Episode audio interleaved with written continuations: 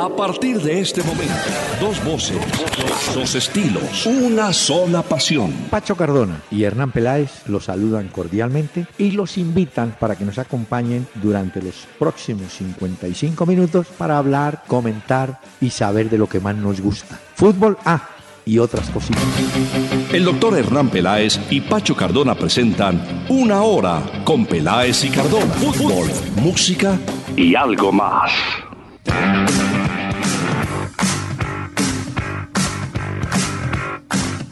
Muy buenas noches a los amables oyentes y seguidores de Acuario Estéreo 1010 de la AM aquí en Bogotá, que nos van a acompañar para hablar, por supuesto, del fútbol que no para.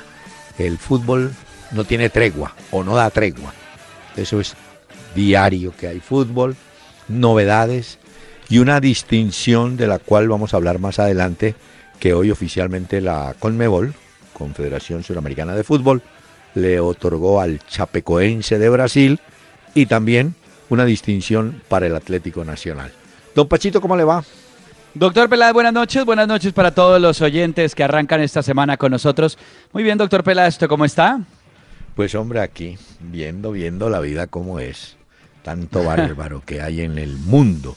¿Qué Uy, no, tal doctor Peláez. este bogo- bogotano es, creo, violador y asesino de una menor niña desplazada del Quindío, hombre, no.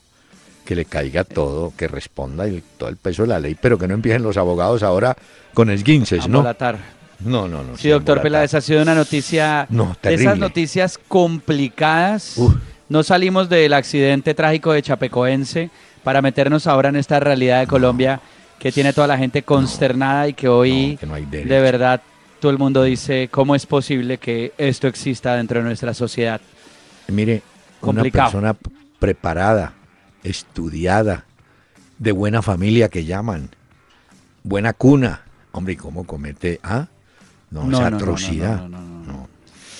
Habrá Bueno, que dejar que las autoridades digan y ojalá eh, no. embolaten estos procesos como muchos Ah, que han embolatado dentro de nuestro país y no. no le echen la culpa a los efectos de la droga que todos entendemos que cuando la gente tiene rayas en la cabeza, con droga, Ah. sin droga, esto hay que tratar de controlarlo. Además, ¿no? De todos los defectos tenía ese. Bueno, mire, No, imagínese. Y nos solidarizamos con la familia, doctor Pela, esta gente que ha tenido que vivir esta tragedia No, y con todo el país que está consternado además por esto. no, no, y lamentamos también por la familia del, de, de este bandido. Pero ¿qué hacemos? No, pues imagínese. Que cada quien tiene que responder por sus actos. Y él Así es, doctor tiene que responder y asumir el castigo severo y la pena que debe caerle. Claro que. ¿Mm? Y la gente está esperando que la justicia claro, muestre y funcione. opere como debe ser. Y que los medios y Mm. muestren la realidad tal como ha sido también, ¿no? Y mire que en términos periodísticos hay que usar la palabra presunto asesino, porque claro, se tiene que demostrar. Pero no creo que tenga muchas vueltas para ser demostrado, ¿no? Pero mire, un tema más tranquilo, más ameno, sobre todo pensando que a esta hora muchos oyentes están regresando a sus hogares. Hemos invitado hoy, musicalmente hablando, a un bolerista cubano que nació en la población de Sagua de Támano. Eso queda en la costa norte del oriente de Cuba. Su nombre, Luis Fernando Albuerne Garcel. Pero artísticamente Fernando Albuerne. Él nació en el 20 y de una vez le digo, murió en el año 2000. 80 años para este bolerista cubano que nos trae ¿Quién este será? inolvidable tema. Escuche.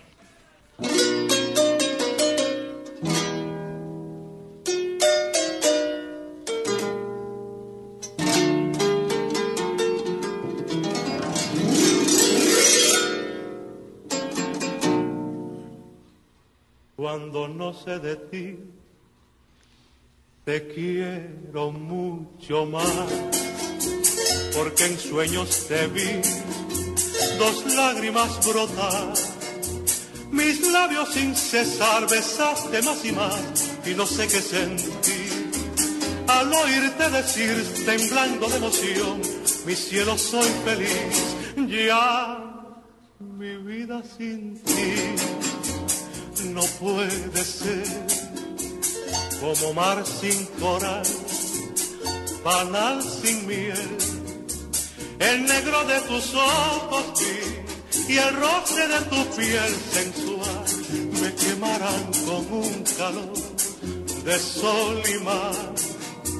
Y en mi silencio yo escuché el grito de tu corazón, susurrando con dulce voz de manantial. Fernando Albuerne, cuando no sé de ti. Que eso le No pasa a, muchas parejas, ¿no? No sé de ti. Y de pronto aparece, ay, no sabía de ti. Por ejemplo, los que van a alta mar, los marinos, los marineros, los capitanes de barcos, Sí. quedan desconectados de su familia para ir mar adentro. Pero también hay que decir, Señor, en cada puerto un amor. Quedan desconectados, pero vuelven. y- Ay, doctor. Peláez. En cada puerto un amor. Ay, Dios mío. Bueno, no había oído, ¿sabe? No había oído nunca esto. ¿Boleros son? No, nunca lo había oído. Y suena muy agradable, doctor Peláez. Sí, suavecito, tranquilo, escuche, suave, suave. como mar sin coral, panal sin miel. El negro de tus ojos vi y el roce de tu piel sensual me quemarán con un calor de sol y mar. De Sol y Mar. Muy bien, don Fernando Albuerne, que nos va a acompañar con la parte musical. Pero mire, Muy bien. ah, antes de los correos, recibí un libro que se llama Los 70, eh, de Ramón Fernando Pinilla, editores. Eh, homenaje a los mejores 70 jugadores de Atlético Nacional en sus primeras y gloriosas siete décadas de historia. 70 años, 70 jugadores. Pero usted me dirá, "Ah, usted no pierde una, ¿no? Hay un error en el libro. ¿Cómo? No, no, no. ¿Qué no, encontró? A ver. No, un detalle, Cuente. un detalle. En la página 28, esto es con todo cariño que le digo al, al comunicador, eh, cuando uno tiene dudas, pues hombre, tiene que buscar a alguien que más o menos sepa de la historia. Resulta que hay un homenaje, bueno, en cada página hay homenajes a Raúl Navarro, a Gilberto Osorio, bueno, jugadores hasta. Pero en la página 20 28 y 29 hay un homenaje, una historia de Oscar Rossi, el Coco Rossi, que jugó solamente en el año 1965 con Nacional. Él había sido jugador de Huracán, de San Lorenzo y de la selección argentina. Es más, si no recuerdo mal, estuvo en el Mundial del 62 en Chile. Pero el error es este, Pacho. La foto, la foto que pusieron para No ilustrar la historia de Oscar Rossi No es la de Oscar Rossi. Ay, el jugador, doctor el jugador que pusieron en la foto es Jorge Luis Lanza, un puntero izquierdo argentino que también jugó en el Nacional, pero el Coco Rossi era otro personaje. Es un pequeño Mm. error nada más, es una observación, ¿no? Bueno, este es el Entonces- libro Homenaje a los 70 años de Atlético Nacional que nos ha llegado. Sí. Muchas gracias por enviarlo. Y como tal, como lo dice el doctor Peláez, pues eh, lo sacan además para aprovechar el buen desempeño de. Atlético Nacional. Habla de Aristizábal también, Higuita, Magnelli, entre otros, pues históricos ya que usted conocerá más. El libro fue hecho por Ramón Fernando Pinilla Hurtado, un egresado de la Facultad de Comunicación Social, de la Bolivariana. Ha hecho estudios de periodismo deportivo. Bueno, un buen trabajo. Y como le digo, sin ánimo de mortificarlo. Pequeño No, no, fe de claro. ratas. El Coco Muy bien, doctor Peláez. ¿Qué? Uy, le cuento que ese Coco Rossi sí era el macho para hacer túneles, o yo. Uy. ¿De verdad? Cuénteme porque usted está hablando del año 65 Sí, y eso sí. obviamente que no está dentro de mi radar, pero me gusta que me cuente esto porque el- además los oyentes tienen libreta como yo para apuntar Ah, eso que sí. usted nos cuenta. Ese Nacional de esa época quedó segundo, fue su campeón cuando el torneo era largo, pues se jugaba todo el año. Pero ese tipo jugaba, uy, era, un- mejor dicho, era la época de los magos. Había competencia a ver quién dominaba más el cuero, el balón. Digo cuero porque eran de cuero. Dominaba, dominaba ese, ese cuero. pero le fascinaba hacer túneles en, en 20 centímetros. Entonces se descuidaba y ¡tim! Tome. Lleva. vuelve. porque eso le gustaba. Hoy en día, cuando Era hay magia, túneles, usted ha visto que también llama la atención esas jugadas que hacen Messi y todos esos jugadores. Un túnel y dice uno, uy, qué buena jugada. Bueno, esa jugada Mm. era de común ocurrencia en la década del 60. Y este Coco, Coco Rossi, Rossi. fue uno de los artistas grandes de eso. Y le confirmo, doctor Peláez, porque usted decía que creía que había jugado el Mundial del 62. Sí, a Sí, los sí lo 32 jugó. años. Solo jugó un partido por una lesión y además Sí. tiene un récord el Coco Rossi. Y Ah. es que marcó el primer gol de la historia de la Copa Libertadores de América. Eh, jugando para San Lorenzo, tal vez. Mm, Años 60. Sí. 60 al 64 jugó con San Lorenzo, ¿no? Ah, no, pero la copa empieza en el 60. vez Luego, entonces sí, entonces sí, tal vez sí, porque si fue el primer Vale. gol de la Copa Libertadores, fue con San Lorenzo de Almagro, posteriormente llega a Medellín para el 65 y, ¿Y luego de Medellín sale para el Sporting Cristal al 66 y cierra en Almagro su Sí. carrera profesional. Pero mire que una, una, una notica al lado de- del Coco Rossi. El Coco Rossi pasó a la historia en un partido San Lorenzo Independiente. Hubo una goleada que le metieron a San Lorenzo los de Independiente, pero impresionante. Y el hombre, parece que el arbitraje no era muy, muy sano. Entonces, él... ¿Cómo así que no era muy sano? ¿A qué se Bueno, refiere? No, estaba un poquito torcido, el árbitro inclinado. Y Pero entonces, usted es ¿cómo muy diplomático, muy diplomático, pues. No, usted lo hubiera hecho ladrón. No, Pues no, claro, pues si uno que lo están tumbando, Bueno, y entonces el Coco Rossi se dio cuenta que lo estaban tumbando, como dice usted. ¿Y sabe qué hizo? a ver. Tenía la pelota. Giró y en vez de mirar al arco rival, se volteó a mirar a su arco y pateó de lejos y marcó autogol. Claro que el arquero también le colaboró, que fue un, un acto interpretado como protesta. Lo hizo él. Claro que el equipo ya estaba perdiendo por goleada, pero lo hizo el Coco Rossi.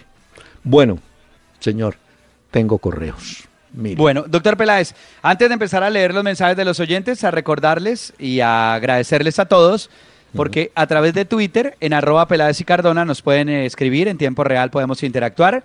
A través de Facebook, en la fanpage también ahí estamos con ustedes de Peláez y Cardona. Y a través de la página peláezycardona.com, ahí pueden enviar sus mensajes y oír también si quieren en formato podcast este programa en otros horarios. Así que un abrazo para todos. Muy y mire bien. que ya un tuitero nos dice que en el 65 el Coco Rossi se encontró con un compatriota de él, Juan Carlos Biaglioli. Confírmeme o corríjame, Sí, por sí. Viajoli, un defensa Ah, bueno. central. Vino de Rosario Central. Ese muchacho murió, pero antes de morir le amputaron una pierna a Viajoli. Tenía una enfermedad. Venía de Rosario, Ya. de Viajoli. Bueno, mire, Bueno, ahí están los oyentes. Johan Sánchez. Yo- Johan Sánchez. Quisiera saber para ustedes cuál es el candidato más opcionado a llevarse el título del fútbol. Yo doy un candidato. Yo doy a Santa Fe. Ay, doctor Peláez, no me diga eso que me emociona, por favor. Ay, no, voy a poner a llorar. pues claro.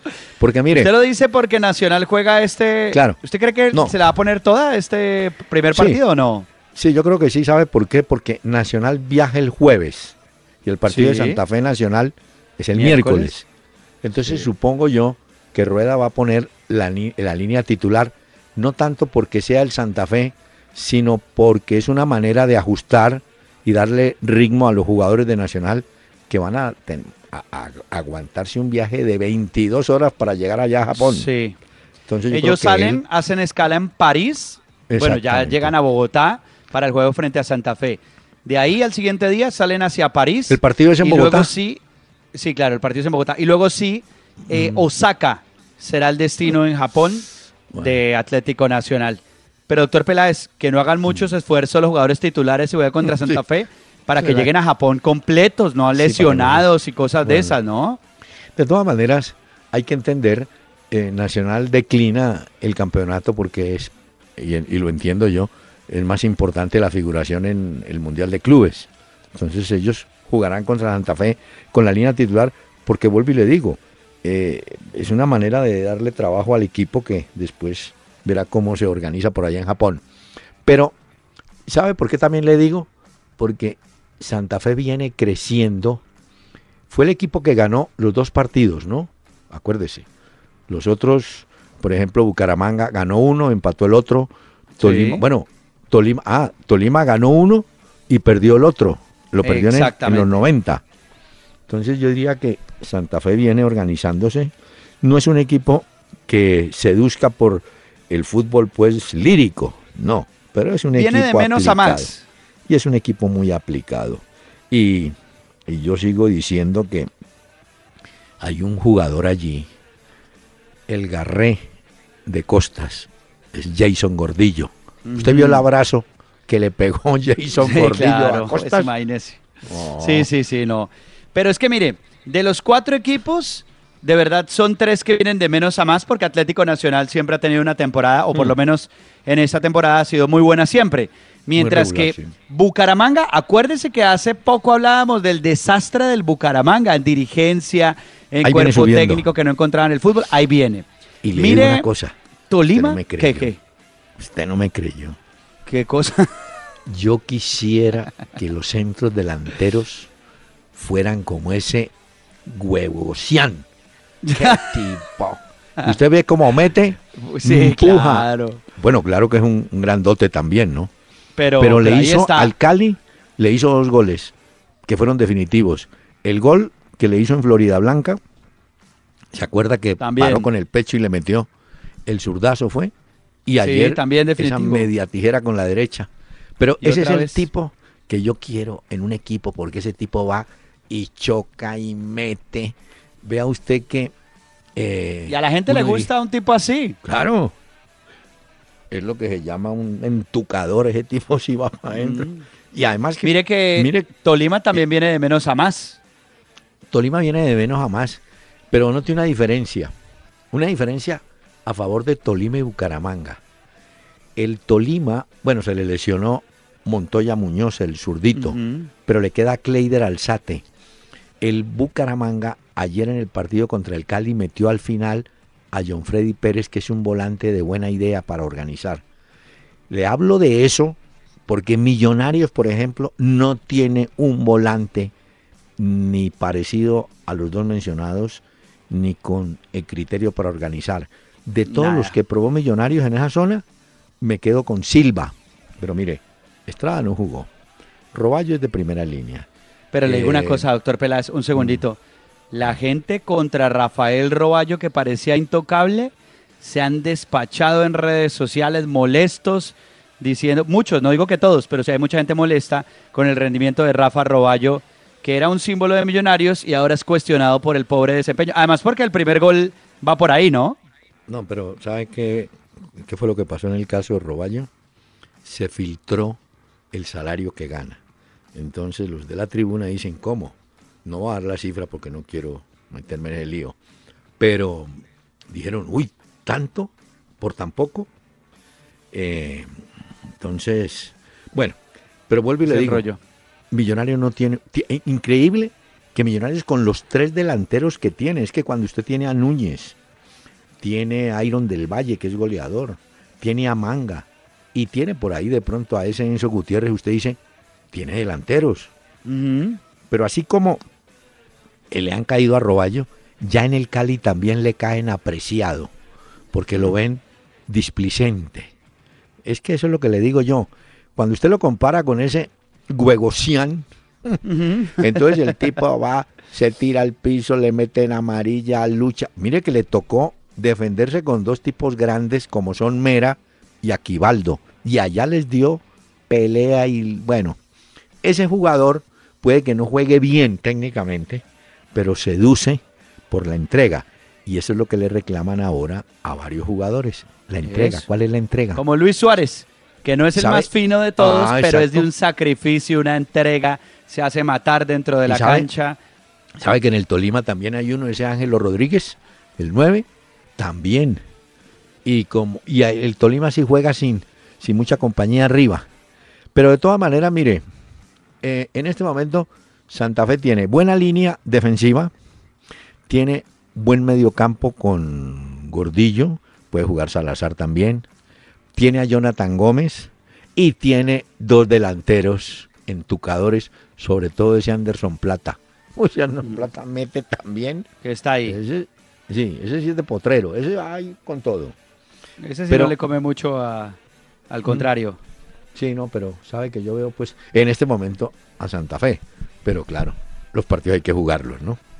Vamos Bueno. a ver. Vamos a ver qué pasa con Independiente Santa Fe, que entonces le tocará medirse el próximo miércoles Con Nacional. Bogotá frente a Atlético Nacional y el jueves veremos el otro juego Tolima. a ver qué pasa en estas dos llaves. Muy bien. Bueno, mire, mm, dice Luis Forero, para nadie es un misterio que James Rodríguez no pasa por su mejor momento, ni en el Real Madrid ni en Colombia. ¿Qué cree que le falta al colombiano para ser protagonista? No, yo creo que en, en eso tiene mucho que ver el técnico, porque es que el técnico terminó, hablo de Sidane, prefiriendo jugadores de la cantera, de las divisiones menores, eh, que ese Asensio, que Isco, eh, todos esos que pone que hizo uno esto de dónde salieron. Lucas Vázquez.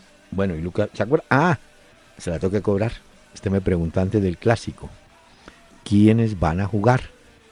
¿Va a jugar Pepe o Barane? Yo le dije, Barane. Y le dije, y va a poner adelante a Lucas Vázquez. Sí. Porque tampoco en la parte de arriba, no estando Gary Bale, Bale. pues hombre, Vázquez. Ahora, eh, me gustó un detalle. James regresó de Barcelona, eh, llegaron al estadio a recoger sus automóviles, Audi, último modelo, y él prefirió irse al gimnasio del club ahí y a trabajar, porque él, debe estar- él es consciente de que no puede perder más ritmo. Si no juega, por lo menos estar preparado bien físicamente, ¿no? No, y es que, a ver, yo vuelvo y soy un poquito de una teoría y es que, ¿cómo la gente le puede reclamar a Zinedine Zidane que no ponga Hammers si es que lo que ha planteado Zidane con el Madrid le ha venido saliendo? Mire, al final el empate es de un cabezazo de Sergio Ramos, pero todo lo viene saliendo, los cambios, los jugadores que ponen la mitad de la cancha. Entonces, Sí, ¿no? ¿usted cómo le reclama diciendo, ¿por qué no pone a James? No, eso lo reclamamos desde No. Colombia. Pero eso en Madrid la gente no le está pidiendo que ponga Eh, a James mire. porque saben que no está en buen nivel. Te voy a dar un dato. Con Zidane el equipo lleva 33 fechas invicto. Esta semana juega con el Borussia, ¿cierto? Borussia Sí, la Liga de. Campeones. La Liga de Campeones. Si lo gana o por lo menos lo empata, tendrá 34 juegos invictos y habrá alcanzado la marca de un técnico holandés que tuvo el Real Ben Hacker. Pero es que son 34, como dice. No, y además, usted lleva seis puntos en la liga de ventaja. Entonces, ¿qué, ¿usted qué le dice a Zidane? Por eso Zidane ha dicho, no, él va a jugar. No ha dicho cuándo, pero dice, va a jugar. Ahora, yo entiendo que James también puede tener en estos días la posibilidad de irse. Vamos a ver cómo, si se aparece la oportunidad o qué no. Pero no. A ver, a ver al final qué pasa con James Rodríguez, pero sí es cierto que, que, por, dentro de las prioridades no entra. sí, y yo creo que por amor propio él se quiere quedar ahí hasta que vuelva a su nivel. Aquí pregunta Miguel Díaz, ¿creen que Santa Fe tiene ventaja sobre Nacional? Lo digo porque Nacional piensa más en Japón. No, ya hablamos de eso, pero le vuelvo y le digo, el primer partido sí creo que Nacional lo juega mano a mano con su gente titular y el otro pues sí, el equipo será otro, un alterno que llaman. Luis Alfonso Esquivel, estoy equivocado con el triunfo de Santa Fe sobre Medellín, clasifica la Copa Libertadores. Ya hay clasificados por Colombia, ¿no? Santa Fe clasificó. Con el triunfo sobre eso. Medellín se metió en Libertadores, doctor Peláez. Está Medellín, eh, porque Sí. ganó. Está Santa Fe, como usted lo dice, Esperamos el campeón de Colombia también. el campeón de ahora. Y no, y no, yo creo que Colombia, eh, Santa Fe va a estar ahí. Es más, Pues hoy la gente Eh. de Fútbol Red sacaba un dato bien interesante y es que Santa Fe es el tercer equipo colombiano en disputar cinco Copas Libertadores seguidas. vea, vea usted. Esto ya lo había alcanzado Nacional y el América seis veces consecutivas y Santa Fe ya llega a su quinta Bueno. vez consecutiva de jugar la Copa Libertadores. No le pasaba desde hace 23 años. Increíble, ¿no? Bueno, mire, Santiago, no, Santiago Rojas no. Jimmy Sarmiento, hincha de Millonarios. Creo que la apuesta del técnico Coca frente a Nacional fue muy pobre. Creímos que aguantando lo podíamos resolver. Sí, ese partido, es decir, es increíble. Millonarios no llegó realmente al arco de Armani. No. Y teniendo delanteros. Entonces usted dice, bueno, ¿Aguantó? ¿cómo es la cosa? Sí, sí, la técnica técnico- de, y la táctica de Coca fue aguantar a Nacional, que estaba aguantando bien Millonarios, también hay que decir. No Sí. tuvo ningún remate ni peligro Atlético Bueno. Nacional sobre su arco, pero una vez destapó eso Nacional, pum, pum, pum, y goleada a Millonarios.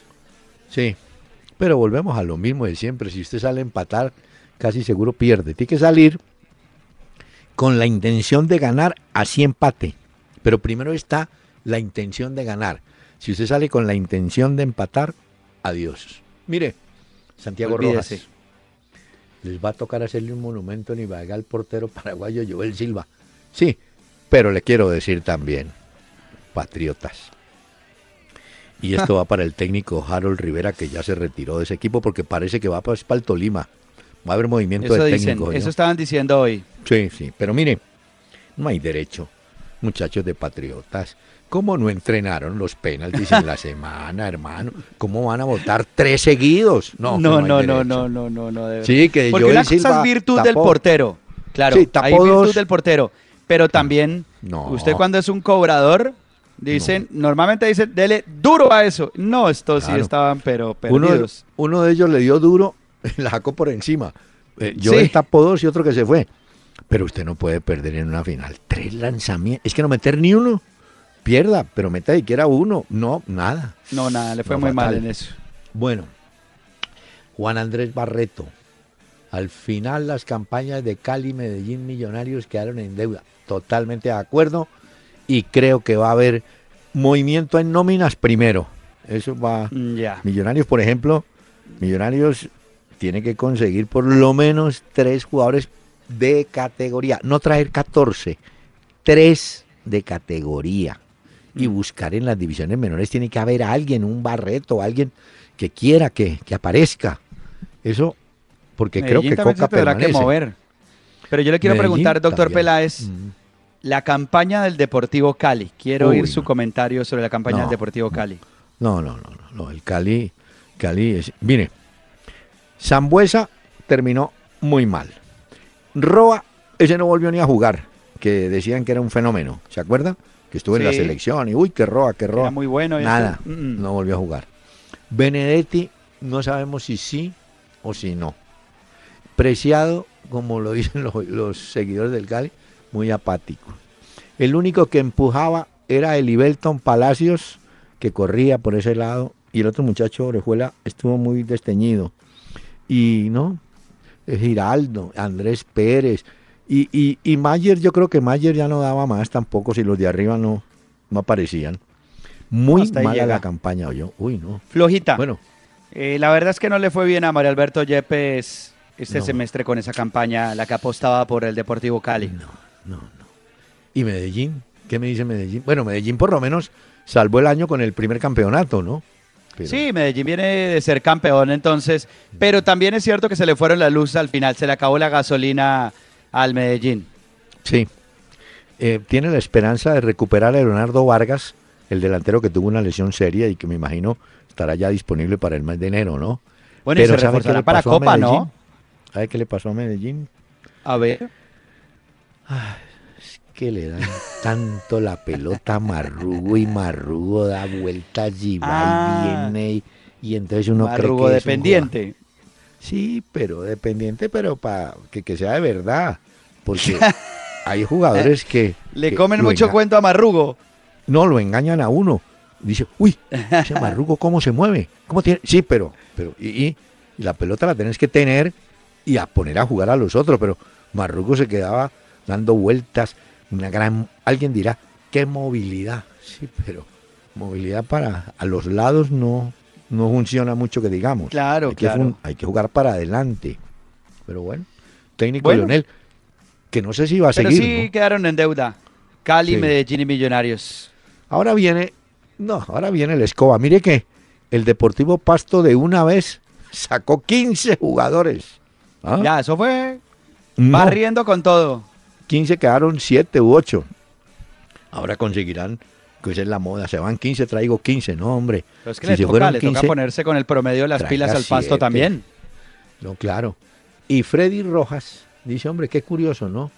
Falcao estaba mal y James estaba bien. y ahora está al revés. Falcao anda bien, inclusive marcó dos goles, ¿no? En la última salida Sí, del equipo. dos. Y James anda mal. Sí, el fútbol es así, cambiante. Además, el. Mónaco tiene un rendimiento de goles muy alto, le va muy bien en la liga francesa. ¿Al Mónaco? Sí, al Mónaco. Ah, sí. Tiene un promedio muy alto de goles. No, no, es es que en la última salida no marcó cinco, pues. Sí, yo ¿Sí? creo que sí. De todas maneras. la Liga de Campeones también va bien, entonces sí. ahí va, ahí va, lentamente. Eh, Vamos a ver cómo le va a Falcao, Óigame. pero rendimiento va bien, doctor Peláez. Nosotros tenemos Liga de Campeones miércoles y jueves. Martes No, y miércoles no, se juega la Liga de Campeones, ¿no? porque el jueves se juega la Liga de Europa. Ah, sí, señor. ¿Le digo En los de mañana de una vez? Sí, pero antes de que me le voy a dar el dato porque no podemos quedar en deuda. Los defensas que en la historia del Real Madrid más goles han marcado son Pirri, 172, aunque quiero aclarar, Pirri no era tan tan defensa, era más volante, pero bueno. Fernando Hierro, un de- uno que Hierro, fue sí. defensa y volante también. También fue histórico de la 127. selección española. Roberto Carlos, el brasileño, 68. Lateral. Y Sergio Ramos tiene 62. Y este Está sí que es un central. Pero ¿Ah? si se da Sí. cuenta, estamos hablando también de especialidades muy diferentes. Sergio Ramos es un tipo que con la cabeza es letal y ya lo ha demostrado muchas veces. Sí. Menciona usted Roberto Carlos. Yo creo que el promedio de Roberto Carlos de tiro libre, de goles de pelota quieta, es muy alto también. Sí, sí, ese tipo sí era, no era de cabeza, ese era de afuera. Pero mire, mire que aquí en, en este campeonato nuestro, usted vio la importancia de los goles conseguidos de tiros de esquina. Por ejemplo, el gol del Cali lo hace Aquivaldo a la salida de un tiro de esquina. La pelota parada sigue siendo la clave para muchos equipos, yo. Si tienen buen, buen cabeceador, ¿no? Ahí es que ahí se resuelven cuando los partidos son muy enredados, en los que no se encuentra la pelota, no hay profundidad para poder llegar y se, se hace difícil el acceso al área. Las pelotas quietas siempre van a entrar a definir partidos importantes también. ¿Sabe que hoy en España revivieron la historia de la zona Cesarini? Uno podría pensar, una persona que esté así oyendo esto y dice zona, ah, entonces era una marca, era un trabajo. No, le pusieron zona Cesarini porque Cesarini estando en Italia en diciembre del año 31 empataba con Hungría a dos goles. Él jugaba para Italia eh, jugó con Italia, bueno, creo que dos partidos. 2-2. Y de pronto Cesarini le quita el balón a un compañero, a Constantino, y de pronto le mete un remate y gana con ese cañonazo Italia 3-2. Lo hizo en el último instante. Entonces a raíz de eso se volvió la zona Cesarini, o sea, ese periodo de un minuto o dos que faltan y hay goles. Y por eso a Ramos, a Ramos le dicen hoy, usted ingresó a la zona Cesarini, porque los goles de Mm. Ramos siempre van faltando un minuto, ¿no? Siempre lo veo. Pero, pero esa zona de la que usted habla, eso habla del 13 de diciembre de 1931, ¿no? Le Eso ya es histórico. Pues sí, pero le estoy contando que el fútbol no cambia, es lo mismo. No, Cesarini lo mismo, vea. sí. Y Hombre, siguen hablando de eso. El 31 hasta el día de hoy siguen hablando de eso. Ahora Así Ramos es. es. el protagonista de la zona Cesarini. señor, ¿le parece bien que hagamos una pausa? Y en la Bueno. pausa invitemos a don Fernando Albuerne con este tema.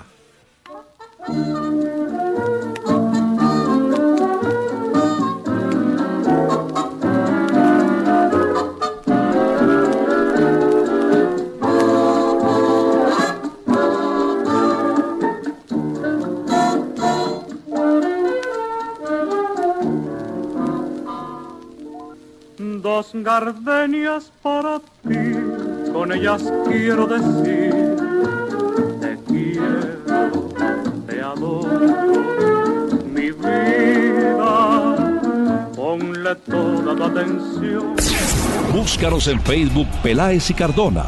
Dale me gusta a nuestra fanpage e interactúa con nuestros contenidos.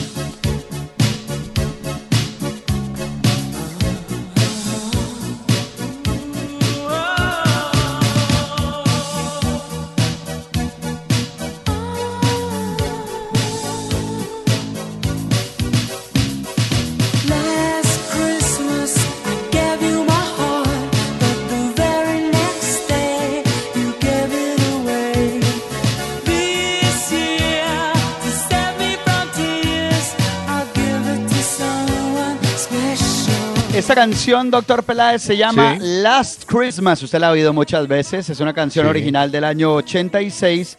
Este fue un dúo británico encabezado por George Michael, el mm. famoso George Michael, llamado One. Así se llamaba ese dúo. Y esa canción se hizo muy famosa, por supuesto, en la época navideña, y por eso la traemos esta noche a este programa. Last Christmas se llama.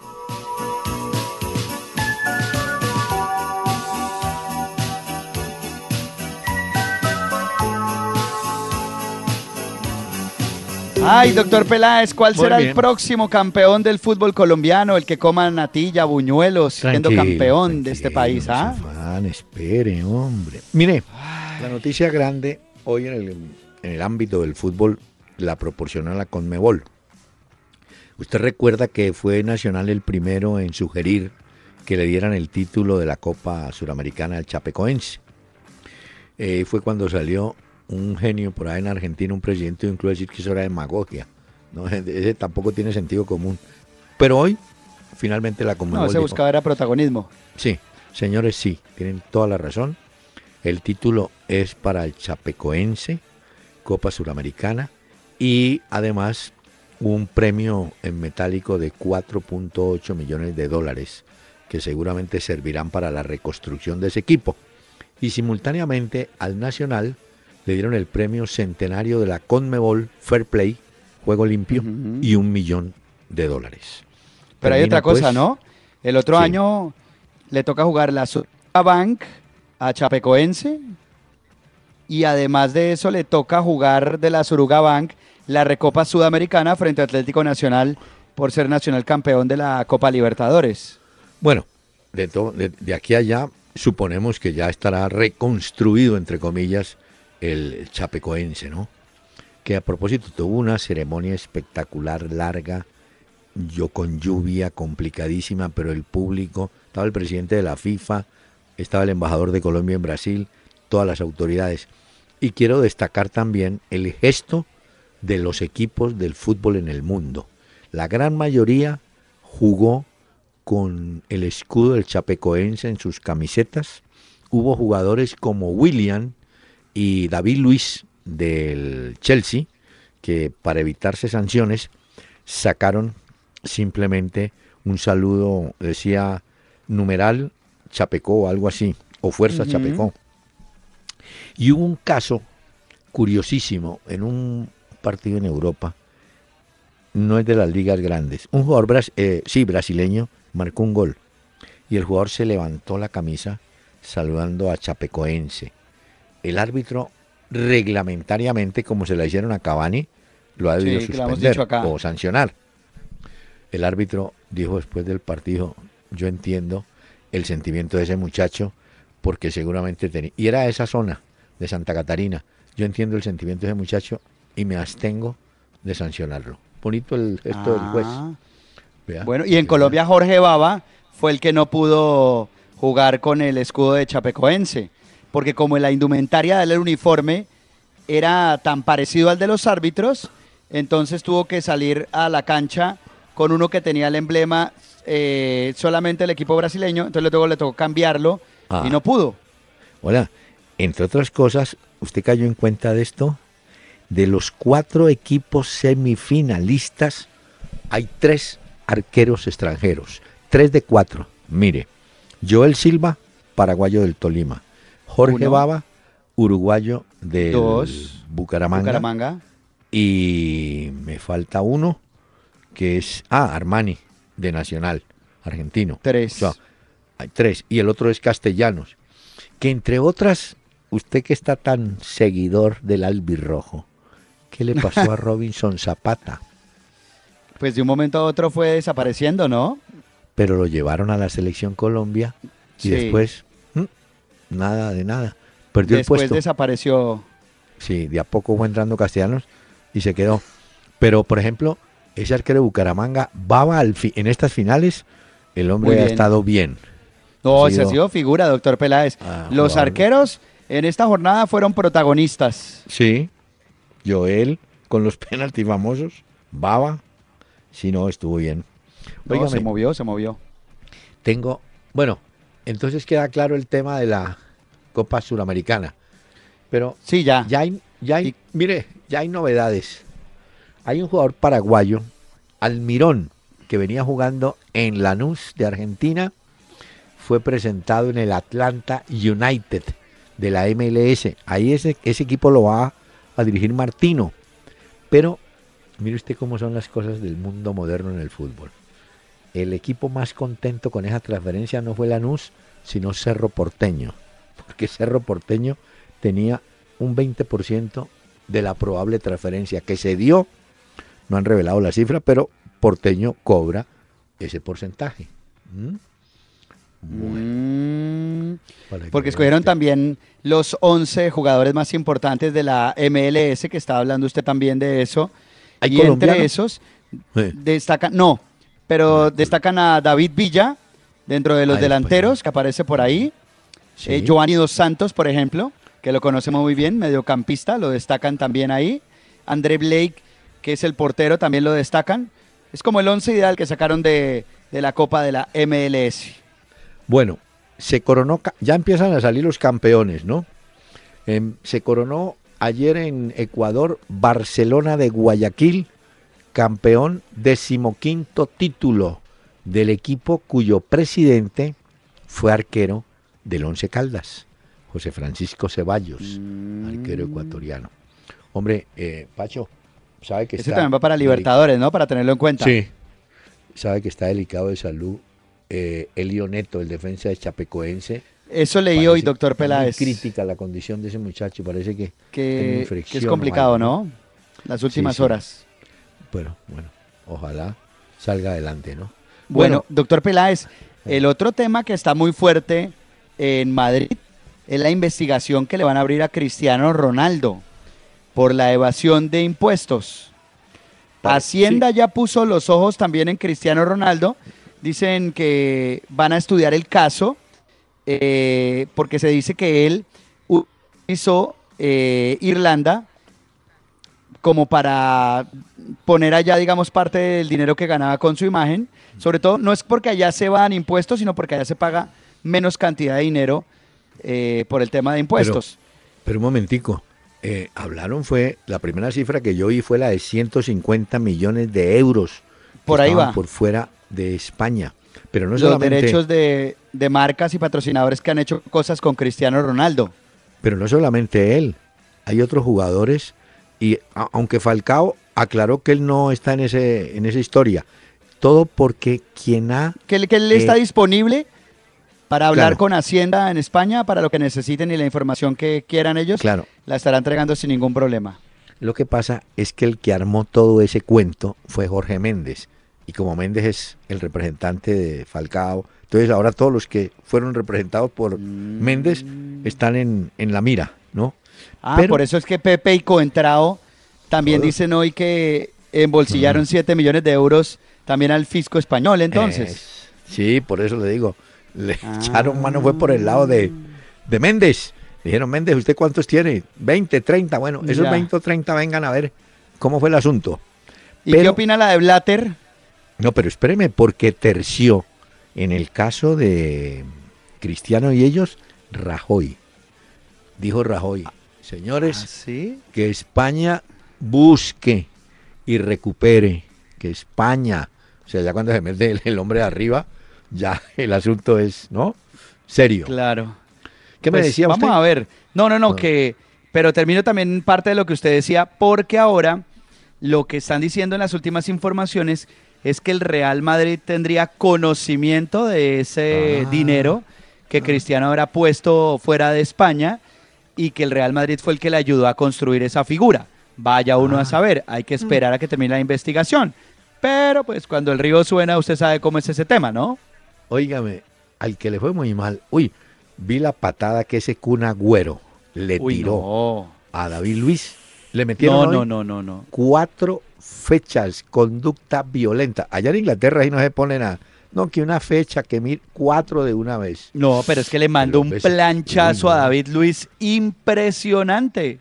Eso fue el sábado en el juego en el que perdió el Manchester City, además perdió la oportunidad de llegar al liderato y el Chelsea se afianzó en el liderato de la Premier League. Cuatro fechas, Kun. vi la jugada. Peckerman. ¿Cuál? Yo no, yo no entiendo a Peckerman. Peckerman. en el último partido, usted se acuerda, Ajá. teníamos a Farid Díaz y a Fabra. Se fue por Álvarez Balanta, que no conocía mucho el puesto. Ayer Fabra en Boca. Uy, no, mire. El primer gol de Boca es un arranque de Fabra acompañando delanteros. Llega a la izquierda y cuando se mete en diagonal hacia el arco, se mueve Orión y le pica la pelota. La pelota entraba sola, pero se atravesó un defensa de Racing y la terminó metiendo de autogol. Pero todo el gol es por el acompañamiento que hace Fabra.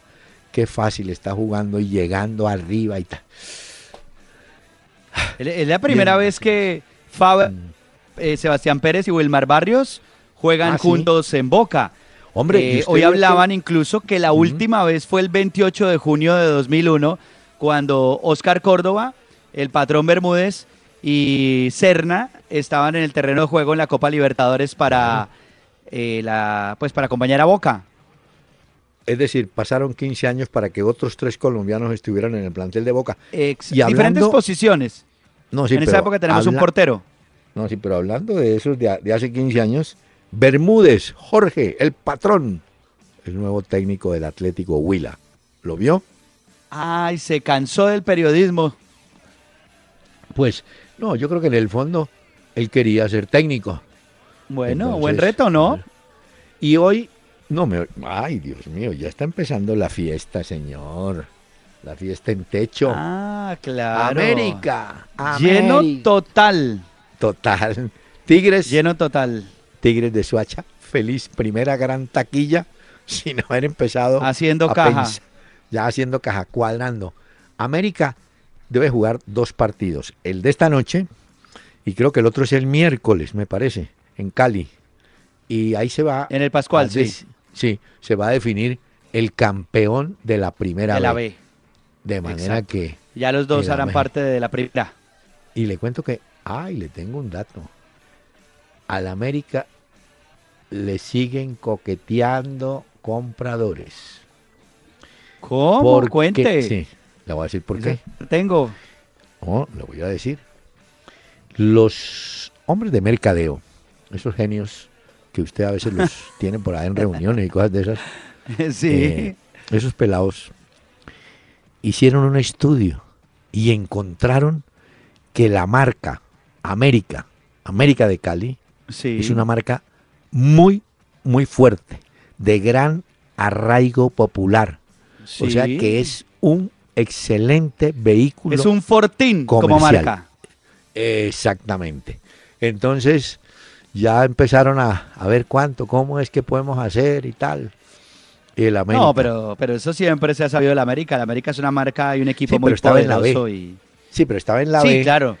y a raíz. Pero los- internacionalmente, la Sí. marca América de Cali jale mucho. No, y como en los últimos partidos de la B, los famosos muchachos veían esas entradas de 25 y casi 30 mil espectadores y dijeron, no, pero si esto es en la B, ¿cómo irá a ser en la A? Entonces, bueno, tienen oportunidad de armar un buen equipo porque obviamente un plantel de la B es muy diferente a un plantel de la A, ¿no? De las No, claro, los recursos son E. diferentes también. La Yo, forma de buscar patrocinadores también. Supongo que Santa Fe recuperará a Darío Rodríguez, Ojalá. de Bucaramanga que está en préstamo. Ojalá, ojalá porque se necesita urgente y Santa Fe tiene que alistarse para la Copa Libertadores del próximo año. Sí, yo creo que lo van a recuperar. Y ese viene muy bien, doctor Peláez. Pero mire que lo mandaron en el momento que era, que jugara donde era y le dieron partidos. Él ha jugado, creo Sí, pero que todo este Santa Fe- campeonato lo jugó. Lo trae, lo pone seis meses, se lo vende a Nacional, luego Nacional sí lo pone a jugar, le saca a ese jugador kilómetro y lo vende mucho más caro al exterior. Eso es lo que Está- pasa actualmente con Santa Fe. ¿Será? No, no, no creo. Pasa siempre. Señor, no olvide que estamos en Navidad. Y como estamos ya en el mes de las Navidades, qué bueno recordar música con Richie Ray y Bobby Cruz.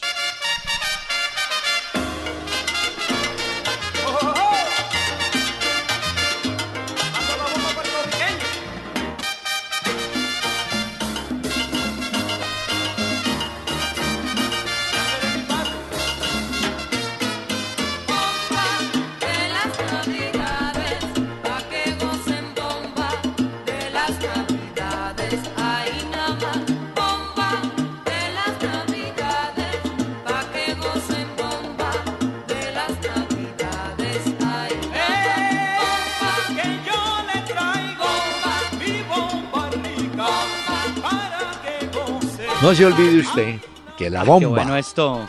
la bomba y la plena son la, representan la música de Puerto Rico, de Puerto Rico. Hola. De Poltolo, qué buena canción, doctor Peláez. Apenas Sí, la- para esta época navideña, con Sí, mucha lluvia y mucho frío. Pero bueno, llegó la Navidad. Mire, señor, eh, ¿por qué no se va al desierto de la Tatacoa que hace calor como loco? Allá sí se cocina no, pero usted. doctor Peláez, no me diga que a usted le está gustando mucho el invierno que estamos padeciendo. En Colombia ha dejado muchos damnificados. Bueno, Vio que pero- también hubo una historia de unos niños que fallecieron el fin de sí, semana hombre. porque estaban jugando cerca a un árbol y cayó un rayo y alcanzó a impactar a estos niños. Bueno, y eso es lo que 5 y pasa. 11 años. Mire, y es bueno, usted que trae esa observación, es buena recordarle a todos los turistas, hombre, cuando hay un aguacero, saque la gente de la piscina, no deje gente en la piscina. Hay que Y sacarlos los inmediatamente. árboles también. No, hay que tener mucho. Sí, la gente se va y se protege debajo de un árbol y ese árbol atrae. Bueno, Claro. Eso es lo que tengo, dicen, tengo, doctor Peláez, tengo la fecha para mañana de la Liga de Campeones. pero antes de eso, alégrese. ¿Qué? Echaron a ese Caruso Lombardi. No. No, sí. ¿Y, ¿Y cómo le parece? Hombre, la gente sí es increíble. No, que venía, A ver. que para Junior. Y entonces alguien lo llamó, haciendo la vuelta. Dijo, no, no, me toca viajar en avión mucho. Yo no, no sirvo para eso. De la que nos salvamos. ¿Te imaginas No, pero si a este tipo no le cree ni en Argentina, lo que pasa es que es muy Bueno, chistoso y muy curioso. Ahora, Sí. hay una cosa que hay que decir y a la gente con sus méritos. Este tipo ha logrado cosas que ni él mismo imaginaba en el fútbol en Argentina, solo que cuando él fue el mismo que se postuló para ser el técnico de Argentina, que dijo, si yo tengo todas las facultades, si yo tengo todas las características, yo debo ser el técnico de Argentina, pero así de frente. Y la gente dijo, pasa- no, no, este loco que lo vamos a meter ahí. Lo que pasa es que él tuvo éxito con equipos de ascenso. Ya cuando llegó a la parte de arriba, y entonces no, ya es distinto. el Hasta ahí asunto, llegó. ¿no? Bueno, Bueno. ¿tiene la fecha Sí. de mañana? Mañana, A ver. 2.45, doctor Peláez. Sí. Dinamo Zagreb, Besiktas, PSV Eindhoven contra el Rostov, Basilea contra el Arsenal, Manchester City en su casa jugará contra el Celtic, el Barcelona, ha dicho hoy Luis Enrique, que espera ganarle en el Camp Nou al Borussia Mönchengladbach para aislar esa nube negra y esa nube de críticas que les ha caído por el mal juego al Barcelona que han tenido últimamente. No, ¿Qué le pasa, doctor Peláez, a ese Barcelona? No, no despega. ¿ah? No, no, pero señor, ¿usted vio el partido? Sí, Es que pero una cosa es dejar a Iniesta en el banco porque está lesionado y otra es decirle Iniesta, entra y dale una manito a- y apenas entró el hombre, la magia apareció. ya, Uy, ese pase que le metió a. Mm. Messi de profundidad, donde Messi agarre mejor esa pelota. Bueno, Neymar también hubo otra que votó, pero clarísima. Pero bueno, el Barcelona va a jugar contra el Borussia Mönchengladbach. Vamos a ver si mañana sí ponen a don Andrés Iniesta completico el partido, porque sí le cambia el juego al Barcelona. Bayern Múnich, Atlético de Madrid. Este es partidazo. Juegan en Múnich, doctor Peláez. Ah, sí. Sí, contra el Atlético de. Madrid. Benfica contra el Nápoles y el Paris Saint-Germain contra el Ludogorets. Cierra mañana la jornada de la Liga de Campeones, Bueno. 2 y 45. Hay un exjugador del Barcelona que usted lo recordará, Gut Johnson. Bueno, Sí, es el primero que oficialmente se ha ofrecido para jugar en Chapecoense. Va a tener Mm. reunión con Ronaldinho, van a conversar, pero creo que es el primer jugador que dijo, mire, yo voy para allá, tranquilo. pero ¿sabe una cosa, doctor Peláez, que me ha gustado y que ha hecho o intentado hacer la gente de Chapecoense con todo esto de la tragedia? Mire, ellos dijeron, sabemos que estamos viviendo un momento mediático muy fuerte y Sí. todo el mundo está hablando de nosotros y la gente quiere ayudar y obviamente vamos a recibir la ayuda pues de la gente que realmente quiere estar ahí. Pero dijeron, tenemos que armar un equipo con los juveniles, gente que quiera venir, pero con tanto famoso que dice querer venir a ayudarnos y esto, No. queremos son cosas que ayuden más que darles como un tema mediático o que salgan en las noticias. Ellos quieren hacer una cosa muy responsable y saben que hay mucha gente que quiere ser socia, quiere comprar camisetas y les toca organizarse poco a poco. Señor, vea que, mm, ¿se acuerda que Rogerio Ceni estuvo en estos días por Europa mirando y conversando y viendo, ¿no? Pues como él es el nuevo técnico del San Pablo, decidió armar su cuerpo técnico así. Un inglés, Michael Bill, y un francés, Charles en bar. Eso van a ser los auxiliares de Rogerio Ceni y todos los brasileños quedaron fríos. ¿Cómo así? ¿Trae un inglés y un francés y nosotros qué? No, déjeme que yo voy a trabajar con método europeo. Pues, pues si usted trae un técnico, no, tiene que dejarlo que venga con su gente y que proponga lo que quiera Ah, hacer, sí. porque si no, entonces ¿para qué lo trae? es lo que llamaban llega con su cuadrilla, cada torero llega con su cuadrilla. Murici. Ramallo, usted se acuerda de él. Murici Ramallo rechazó una oferta de irse a trabajar al Corinthians del Brasil. Al que echaron en China fue a Sidor, hombre, que estaba en una segunda división. Y entonces duró poquito. duró nada. Y el nuevo técnico es Svan Goran Eriksson, uno que tuvo seis años la selección de, Ingles- de Inglaterra, me parece. Mucha Mm. vitrina y pocón. Bueno, Poco a poco, exacto. ¿sabe qué? ¿Le pongo música, invitar. doctor Peláez? ¿Me deja ponerle un poquito de música Ponga de música. YouTube? No, y claro, ponga Bueno, la de Navidad. De hoy. Es que esta es de Navidad. Y con eso. Mire, bueno, esta la con sacó. YouTube. Mm. Eso, en el año 87. Se llama Christmas Baby Please Come Home. Como, por favor, vuelve a casa. YouTube. Baby, please come home.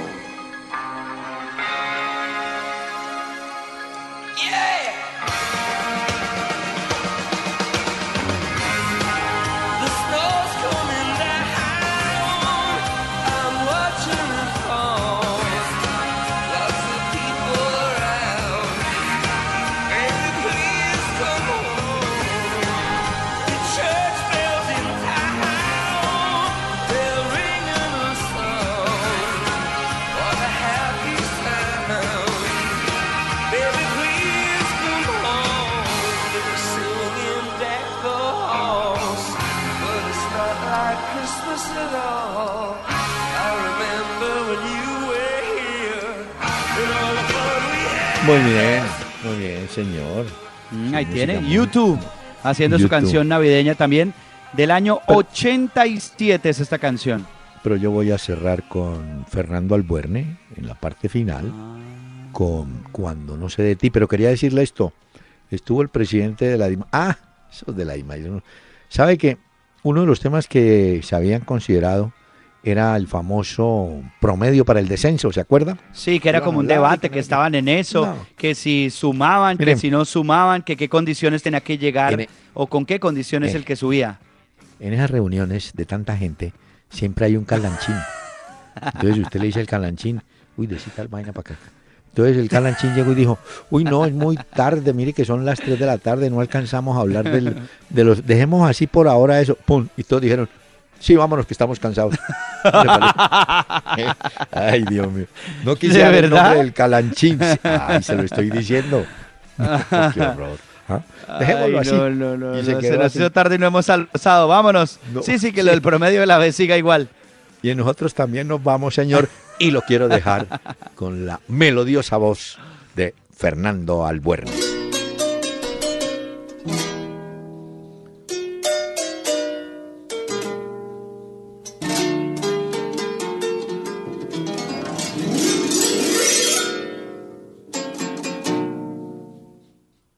Cuando no sé de ti, te quiero mucho más, porque en sueños te vi dos lágrimas brotar, mis labios sin cesar besaste más y más, y no sé qué sentí.